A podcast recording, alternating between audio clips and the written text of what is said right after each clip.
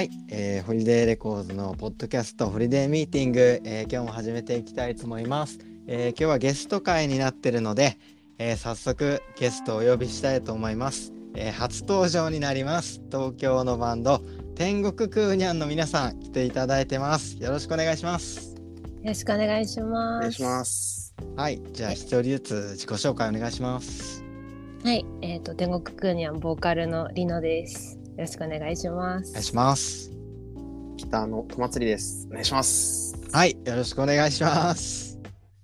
ということで、ちょっともう完全なる初めましてなんで、はい、ちょっと僕も緊張してますけど、まあ、DM だけあれですね。いいのが。そうですね。そうですね。あのやりとりは何度もさせていただいて、はい。あと10枚。いやあね DM っつってもね、事務的な CD 送ってくださいみたいな、本当。なのに急に呼んでしまうという。いやー嬉しかったです。でもすあ本当ですか？ありがとうございます。わあ、嬉しいです。ありがとうございます。いや、っていうのも、天国クーニャンさん、本当に CD が、あのー例のぬいぐるみの CD に始まり、新作もなんですけど、大人気なんですよ。はい。いやーありがとうございます。はい、 Holiday Records で大好評、大ヒットっていうことで、ぜひちょっとはいお呼びしてお話聞きたいなと思って、今回ゲストに来ていただきました。ありがとうございます。はい。じゃあ最初にバンドの紹介っていうか、まあ、初めましてなので説明文といってもなんかあんまり情報って世の中出回ってないですよね多分。そうですね。一応なんかホームページとかあるんですけど、まあ、あと Spotify とか見てもらえると下の方に実はちょろっと書いてたりはするんですすけど、はい、一応2022年結成の東京の3人組で、はい海外のオルタナティブやインディーポップベッドルームポップとも共鳴するサウンドを鳴らしているバンドですと。はい、はい。初登場は5人組。そうですね。はい。じゃあ早速なんですけど、まあなんか詳しくこう、初めだ、初めてだし、はい、バンド結成のきっかけとか、今3人ですけど、どんなメンバーさんたちなのか、どんな人柄とか聞いていけたらいいなと思って。はい、はい。最初っね。て、はい、どんな感じで始まったんですか、バンド。最初はもともと私とあのベースのてっぺいが別のバンドをやっていて、で、あ、そうなんだ。はい。そうなんですよ。まあその活動をちょっと終えるにあたって、まあ、実際こう自分たちが本当にやりたいジャンルだったりとかなんかもっとこうなんだろう面白いことをやりたいよねっていうでなんかこう自由な音楽をやりたいっていうので、新しくバンドを始めようっていうのがまず欲しい。でそこからメンバーを探していったんですけど、私のそのベース私もベースも同じサークルだったので、そのサークルの中から音楽に詳しかったりあの一緒に面白いことできそうなメンバーを募ろうってなった時に引っかかったのがと祭りで、はい。同じサークル内で？そうですね。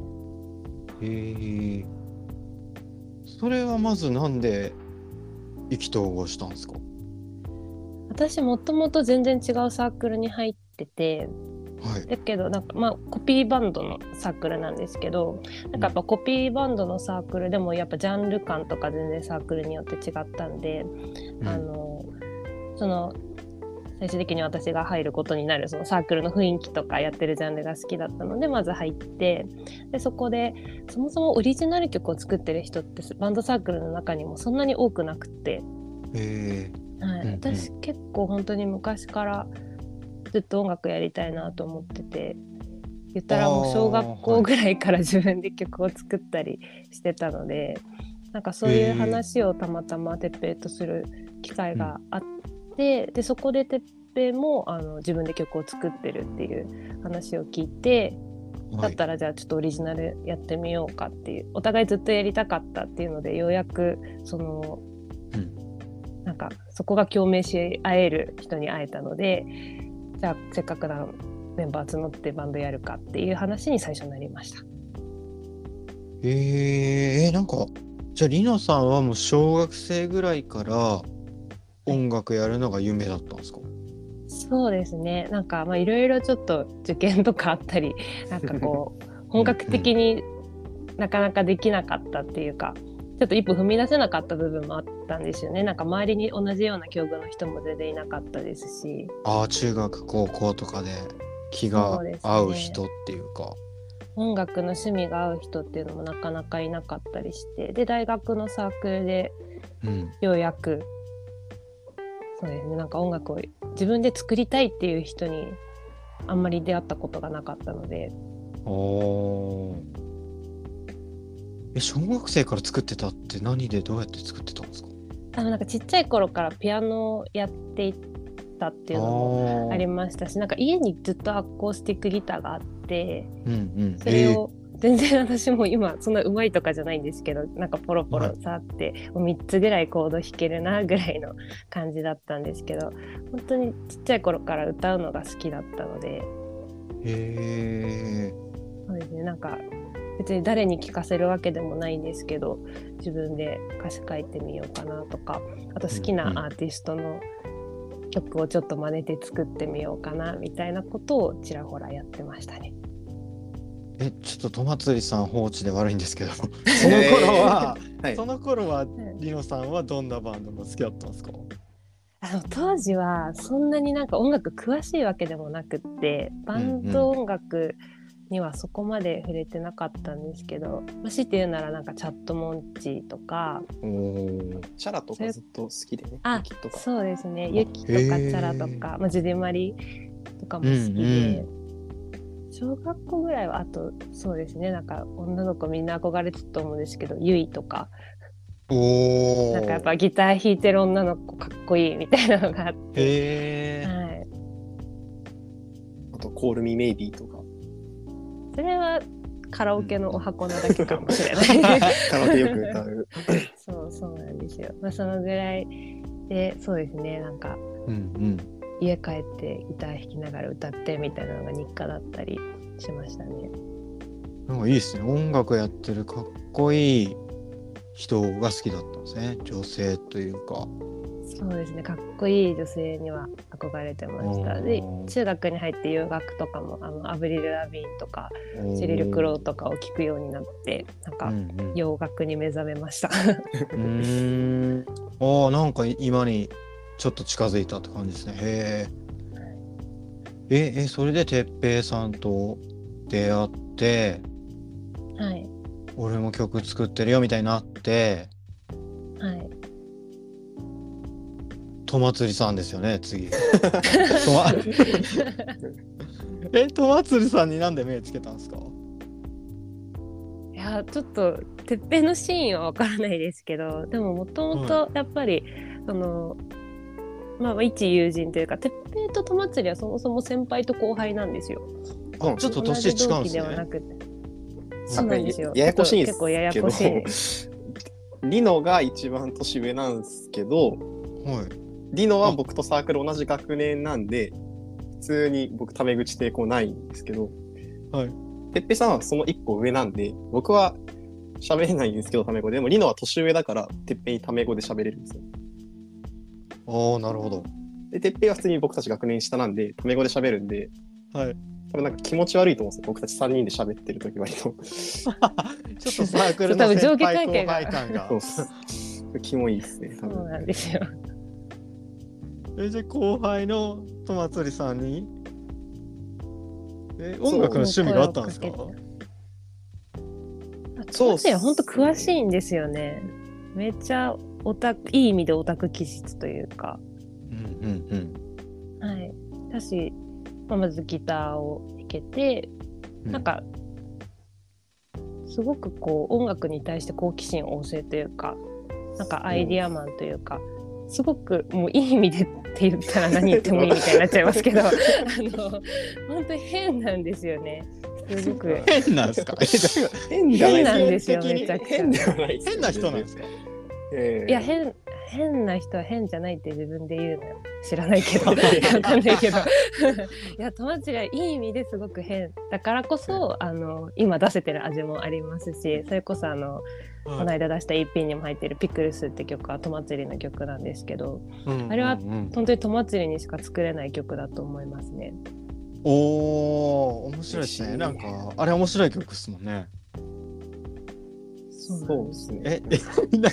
えっと愉快な曲に聞こえるんですけど。はいは。はいい。いやそういう意味で、はい。はいなんやろそうですね。変な人が作った曲っいやそんな。ぽい一番っぽいじゃないですか。だって僕、バンドの中で唯一大学ストレートで卒業してるのに、変じゃないのにな。どんなマウント？それ言われるともう誰も黙っちゃうから変じゃないけどな。でもなんかそういう面白い人だなっていうのもポイントといえばポイントだったってことですかね。そうですね。やっぱりそもそも人として気が合うというかあの一緒にやっていく上でやっぱり音楽音楽性だけじゃなくてやっぱりバンドは人間関係でもあると思うんでそこがまずなんてうんいうんだろうな、波長が合うってところが前提で探してた部分もあったのでえじゃあ結構3人で遊んでたりもしたんですか？いやバンド結成前は私はそんなことなかったです。あのてっぺいとと祭りはよくその飲み会の場で一緒になったりとかはあったと思うんですけど。まあ最近はね、でもね、もあ最近は3人でよく遊んでます。最近めっちゃ遊ぶんですよ。へう、服買いに行ったしね。えそう何？福高円寺で3人であの服をあまりに祭りの服がちょっとね はいちょっとなーって感じだったね。ダダサいくってステージに出る服を考えようみたいな。なんかいいですね楽しいですね。は楽しかったです。もういっぱいあの本当着せ替え人形みたいに着せ替えさせて着て、うんで、うん最終的にリノもね、いい服買えたしね。そうそうなんです。どんな古着とかですか？そうですね。結構いい感じのおしゃれな古着屋さんに行って、もうほんと店員さん捕まえてずっと長時間。と。普通逆なのに、店員さんがこっち捕まえるのに、俺らグイグイなのに。うんえー、スタイリストだ。えうん 基本的にそのスタイルとかもそうなんですけど割と中心で考えてるのは鉄平なんですよ。ー、あすごいですね。へえそうなんですよ。割となんていうんだろう。な意外とパッと見見えわかんないと思うんですけどその割とこのバンドの核になってるのは鉄平ではい。いろんななんか、まあ、音楽面ももちろんそうですしなんかそういうブランディングだったりとかなんか見せ方みたいな部分、でも一番考えてるのは鉄平ですね。結構あれだもんね、俯瞰して見れる感じだよね。てっぺいが一番。そう普段めっちゃふざけてるんですけどそういうとこは真面目なんです。へえ。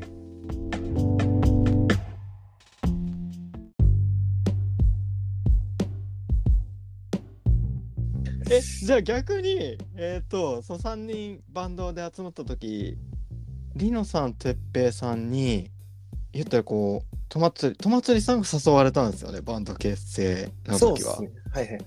なんか決め手とかあったんですか？この2人についていこうじゃないけど。ああ、でも、なんか、すごい自分の中で決意した感覚ないんですけど、はい。まあ、うっすらやっぱバンドやりたいなと思ってたんですけど、まあ、なかなかやっぱそういうなんか踏ん切りとかつかないでずっと大学4年間いてはい。でちょうど多分誘ってきたのが僕が大学に行くタイミングでサークルも引退して時間が結構あったんで、なんか楽しそうだなみたいな感じでなんかフラッと入った感じですね割と。うーんフラッと入った割には覚悟だって言ってすっごい高いキーボード買ってましたよ。おお。お金に 躊躇がないですね。これでも僕がおかしいみたいに聞こえますけど、そのてっぺさんも、このバレンシアガの靴16万分割で今買ってるんで、一緒一緒？ぐらいですよ、全然。こんなもんですよ、僕たち。それはいいじゃん。ファッションだから。いやいやいや、靴分割の人いなくない？あんま。おしゃれです。すごいです。そう、あのおしゃれ番長は割と徹底ですね。そうね結構まあ、僕も初期はてっぺの服借りてライブ出てたりとか。へえいやなんかやっぱ MV? あの、はい最初に見た。ウィズイですか、あ、それです、それです。やっぱおしゃれっていうか、おしゃれだし、映像も、なんだろう、すごい世界観があるなと思いましたよ、やっぱり。うん。そう多分なんか、カメラマンのその浦名子酒井さんすごい打ち数いただいたんですけど、うんまあ、最初なんか全体とかやっぱ最初哲平がやっぱ考えてこう見せたいよねみたいなのを俺らに言ってからまとめてみたいな感じでした、ねえー、すごいっすね、てっぺいさん。意外とね。見かけにやられ見かけて。えで3人集まって、まあ、初期は5人だからメンバーが集まっていったってことですよねさらに。そうですねもう一人さっきも話ちらっと出てきたんですけどそのマニピュレーターとかもともとギターで入った青山っていうメンバーもサークルの後輩だったんですよ。ああなるほどなるほど。はい、でもう一人ドラムの子はあの哲平がまた別のバンドをやってた時にあの対バンした別のバンドでやってた女の子を誘って、最初サポートで入ってもらってたんですけどあの正規メンバーに迎えてあ一緒にやっーてきました。あーなるほど。そういう感じだったんですね。はい、ええで結成してどんな感じでバンドやっていこうってなっていったんですか？コロナ禍でした？そうだよね。なんかでもライブはできるちょい落ち着きぐらいですね。あー。2022とかなんでそうですね。ライブは普通にできててうんうん。人数制限とかもなく、うん。私やっぱりその海外の音楽やっぱルーツとしてすごく好きなので、まあ、はい。そこは押し出していきたいというか、やりたいものとしてやりたいっていうのと、まあ、さっきも言ったんですけどその自由な面白いことをやりたいっていうのがやっぱ前提にあったので自分たちのやりたいことを突き詰めていきたいっていうのがまず前提にあって、うんそうですね。でそれそうですね。それを念頭にもいろんなチャレンジをしていったっていう感じですね。で下下北とかが多かったんでしたっけ？そうでなんかすね。それもねなんか狙ったわけじゃなく反応が良かったよね。いや。狙ったんだっけ最初？覚えてないな。だ最初はちょっと狙いました。狙ったっていうかまあでもこういう人たちに届いてほしいなっていうのはやっぱり何を作る上にもあると思うんでそこは考えてた部分はあってあーそこが最初、うん、初手で割と届いてくれたのかなっていう反応は伺いましたね。うん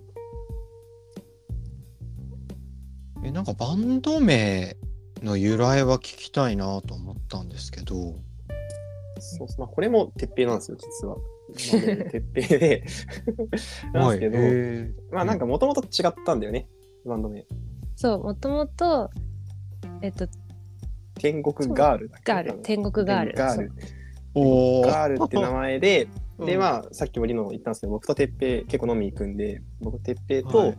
あともう一人僕の同期の女の子の3人で飲んでる時にはい、そのまあトマツリとバンドやるんだよねって鉄平が言ってうん、でまああいいじゃないですかみたいな感じでその僕の友達言っててで、はい。バンド名天国ガールにしようと思うんだよねって言ったらはい。浅ましいって言われて。そう。結構日本のインディーシーンって結構もう売れててガールってついてるバンド多いじゃないですか。いいバンドもたくさんありますし。確かに。今までなんとかガール。そう。ステレオガールとかナンバーガールもそうですしなんかそれにあやかってるみたいでちょっとキモいかもみたいな言われ方をして。めっちゃなんか毒舌なんですよその子がその子が結構そういうこと言っててはい、天国ガールいいのになみたいな俺ら思いながらうん、でてっぺいあの毛皮のマリーズすごい好きなんですよね。えー、うんうん。でそこで「上海クーニャン」っていう曲があるんですけど意意味的にもガールって意味なんであいいじゃんみたいな感じでてっぺいが天国クーニャンって、はい、そうクニャンって中国語で少女って意味なんですよ。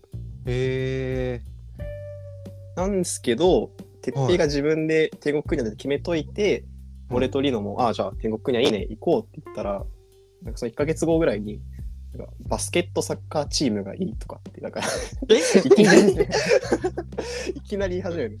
急な方向転換ですね。そうはい。でも意味わかんないじゃないですかバスケットサッカーチームって。まあ、まあ、天国ガール、天国にはもう意味って言われたらわかんないけど、まあまあバ確かにスケット、まあ、ちょっと意味わかんないですね。はい。どうせ BST とか略されるやろみたいな感じになって ちょっと解き伏せました。でもなんか、意味わかんないじゃんって言っても、意味わかんないよね、いいよね、みたいな。なんか変なスイッチ入っちゃって、結構。割とね、そういうこと多いもんね、てっぺい。そういうことを突発的に何かを主張し始めることが多いですね。え、でも、よく解き伏せたんですよね。天国クーニャンの方がいいって。え、もう絶対そっちの方がいいと思いました。うんうん。そんなわけないと思って、バスケットサッカーチームが勝つわけないと思って、めちゃくちゃ言いました。やっぱ多数決ね、人数で、そこは。もう人数で。よかったっすね。やっぱそうっすよね。ないっすよね、バスケットサッカーチーム。よかった。一年し確かにな、なんか脳がバグる感じしますね。何をイメージしたらいいんだろうみたいなありますよ確かにね。そうかも。でも不思議なのはなんかそのえーっと天国クーニャンっていうのを初めて聞いた時にやっぱ海外のバンドを意識したようなサウンドだなっていうのは最初から思ったけどにしてはなんか漢字のバンド名っていうのは結構珍しい発想だなと思って。そうですね。なんかそことリンクさせようと思ったかは、ちょっと鉄平の C は謎なんですけど、うん。私としてはでも、なんか、まずキャッチーだし、覚えてもらえたらいいなっていうので、そこを起点に考えたら、なんかこう、耳なじみのいい言葉というか単語よりは、うんプーニャンみたいな、あんまりこう聞き慣れない名前の方が、そうとっかかりがあればいいのかなと思ってて、そこと確かに曲を聴いた時のギャップは、まあ、よくも悪くもあるかもしれないですね。うん。まあなんかいいギャップではあると思うんですけど。ありがとうございます。ありがとうございます。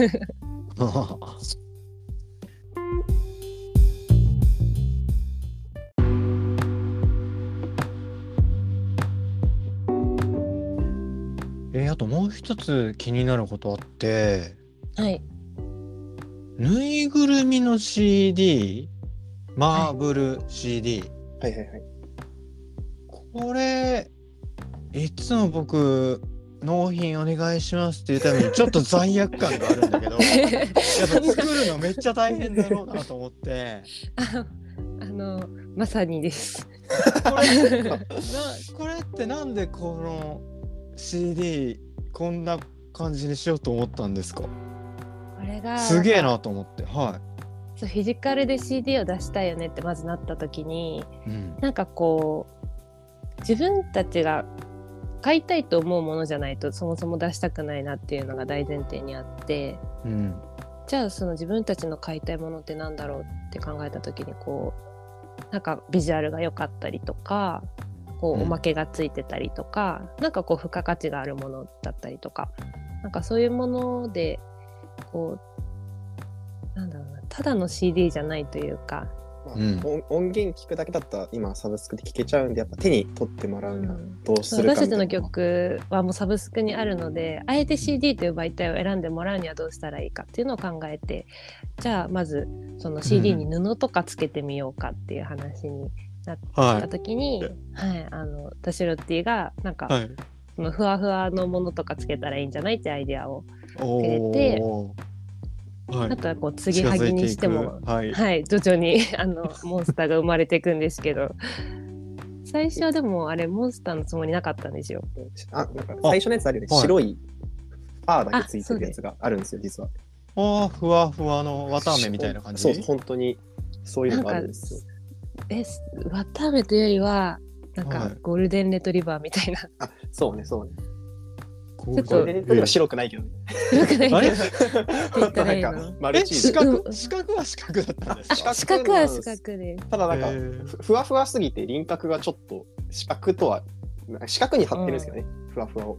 へちょっとその辺がぼやけてるんですけど、なんか馬の毛みたいな感じの、でもツルツルしててふわふわなんですけど。ちょそれは第1号第1匹目がいるってこと？そうです、あなんか。そう最初に10枚ぐらい作っもうちょっとか2おー3 0枚作った。20じゃないかな。20か。物販で20作って。でも10しかなかったすぐモンスターができたから。えそれ初ライブの時に？初ライブの時に持ってきました、ええその初ライブにはい。物販で CD 売ろうって言ってはい。こう袋からゴソゴソ出してぬいぐるみが20体ぐらい出てきたんですよ。そう。もうお客さんはなんだこれ状態でしたね、おおいいね。はい。はい、いやでもそれはちょっとよっしゃって感じなんですけど。してやったり。うん。え売れました？その時はでもそうですね。思ったよりはい売れましたあとなんか広めたいって言って4つぐらい買ってくれた。えー、うんすごすごい嬉しかったなそれは。い。おーすごい最初からファンが。はいそのわふわふわははいふわふわを仕入れてくるわけですよね。で、あはいそうですどの時点で目玉をつけることになったんですか？最初目玉つける予定なくってで、あの曲目を変えてから、えっと、今のマーブルいわゆるその継ぎはぎのマーブルってものになったんですけどあの、その時点でもう可愛いよねってなってて基本、うんあの私の家で作ってたんですけどメンバーで。うんはい。そしたらなんか哲平が「なんかモンスターみたいだねこれ」って言い出したんでおお。じゃあ目つけてみるかと思ってアマゾンで目をポチって つけたら。アマゾンで売ってんねや。アマゾンで売ってますあれ。めちゃめちゃ可愛くなったんであもうこれだっていう感じでしたね、おお。名前とかあるんですか？一応まあいやあの CD の名前がマーブル CD なんでなんかうんうん皆さんにここで名付けていただいて可愛がっていただければと思いああますそれぞれでね。ポケモンえーと同じで。そう皆さんやっぱ飾ってくださったりしてるんでそれはちょっと想像以上の反響で嬉しかったですねう。んいや本当に狙い通りというか多分本当普通の CD だったら買わない人に確実に届いてるだろうなとは思ってて。うんうん。あ嬉しいです。専門の方に言っていただけるあとすごいはい。いやなんかそのいや手に取っなんだろう欲しくなるような CD っていう発想はみんなあると思うんだけど、うん。ここまで振り切った人いなかった。お。し実際可愛いし一個一個違うっていうのやばくないですか？そこはちょっとこだわりたいポイントではありましたね。おー。せっかくならなんか特別感みたいなのをもっと出していきたいっていうのもあったんで、なんかその選んでもらう会場では結構お客さんにどの子がいいですかって選んでもらったりするんですけどなんかそこへでー。コミュニケーションも生まれたりするんですごい楽しいですね。はいうんうん。へえあ楽しそう。このこの子もかわい迷う人とかいるんでしょうね多分。そうですね。なんか意図せずこの形に見えるからこれがいいとかそういうのもあったりするんですよ。へえハートとか。ね。うん。あーハートの確かに、はい。あ思った思った。はい。意図的にやってるのもたまにあるんですけど。へえなんかルールとかあるんですか？この色使わないとか。いや、ないです。逆にそのモフモフを仕入れるときになんかあの種類が豊富な時期とそうじゃない時期があって 実は。裏話になっちゃうんですけど。旬とね、旬と旬じゃない時期が。やっぱりあのうん。冬の時期はあのファーを使う人がいるんで在庫も増えるんですよ。そのああ逆に増えるんだ。生地屋さはい。んの、そうなんですよ。あー業界にね。そうなんです。ただ夏場は本当になくって夏場困りましたね。なんか地味な色しかないぞどうするみたいな。それってだって色はともかく形？何？模様ね限界がありますよね色少ないと。そうなんですよ。だからちょっと細かく切っていろんな色をうんうん。なるべく散らばしたりとか、はい。はい、あとはそうですね。どんなにこう色が少ないやつはもうちっちゃく使って必ず1枚に1箇所は入れたりとかまあ、工夫は凝らしつつやってましたね。なんかすみません、このぬいぐるみ。いや全然ぬい全ぐるみのええ話ばっかり。然すごい没頭できるんですよ無心になれるというか なんか性格おもろいですね、それ。はい。そういうのさ好きな性格なんですね、割と。はい。そうですね。確かに、リノ、あの、よくわかんないゲームとかもずっとやってるんですよ。なんか、なんだっけ、ハウスキーパーみたいな、なんだっけ、いや違うマージマンション。マンションマンションね。なんかあの、スマホのなんか、インスタの広告に出てくる、よくわかんないゲームとかをずっとしてて、そうパズルゲーム的な？あ3人そうですそうです三人でキングオブコントするとキングオブコント見た時あるんですけど、なはんかあこのコンビ好きなんだよねって言いながらずっとそれポチポチポチポチして なんかわなんかででも笑ってるんですよちゃんとなんか怖くてそれが だからリノも結構変なんですよあんまお僕のこと変って言ってまい。したけどいいですね。いやいやいや。割とあ変動。ううん。いやぼ没頭癖があるんですよ。没頭癖というか、へーまあ、そのテレビ見ながらゲームしたりっていうのも全然できちゃうんですけどはい。なんかこうクリアクリアするの気持ちいいんですよねすごいゲームを。えー、ゲームを？ほうほうほなんかクリアしたくてめっちゃやってるっていうコンプリートとかがしたいです。う。へえ。どういう。何やろう。パズルゲーム？何？テトリス的なものが好きなんですかね、特に。テトリスとかあーでもなんか一時期あのコロナ禍外出れない外出れないっていうかあんまどこにも行けなかった時にはナンプレあるじゃないですか。はい。何でしたっけ、それ。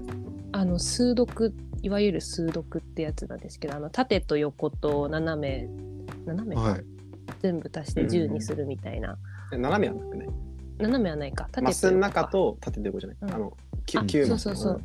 うん、あそう1から9の数字を被らないように埋めていくみたいなのがあるんですけど、はなんか公園で3時間ぐらいやってました。い。怖い怖い怖いマジであ、すごい。ボット、すごい。集中力があるってことだ。すごい。ああかもしれなあいです、そう集ね。中力あるってえいうのに支えられて作られた CD なんでいや、本当そうですね。いやー、大ヒットです。ありがとうございます。いやこちらこそありがとうございます。でもやっぱホリデーさんがツイートされるたびに僕たちもフォロワー少し増えるんですごいありがたいいや本当に嬉しいですね。なんか記事もなんかなんか僕たちもよくわかんないんですけどなんか記事がはいちょ,、ちょっと伸びまして多分よくわかんなかったんですけどああ、ノーえっ、と、ノートのあれですね。バンド紹介の。はいあれもなんか、出した直後に15人ぐらい増えて、多分ああ、すごい。ありがとうございます。ありがたい限りですいや、嬉しいです、僕としても。なんか特に EP のあの公表をしていただいたのがすごいあもうなんか言われたい言葉だらけですごい嬉しかったです。おーいい嬉しかったね新作のことですかね。はいはいおーちょっとじゃあ、後半後編はいで、はい はいしていきましょうか。は。はいいはい。あと僕、そのぬいぐるみのキャラクター、またなんかどっかで PV とかで再登場してほしいですね。はい。ああいいね着ぐるみとかなんでも。はい。隠れキャラとして。うん目玉はね実はねうんうん。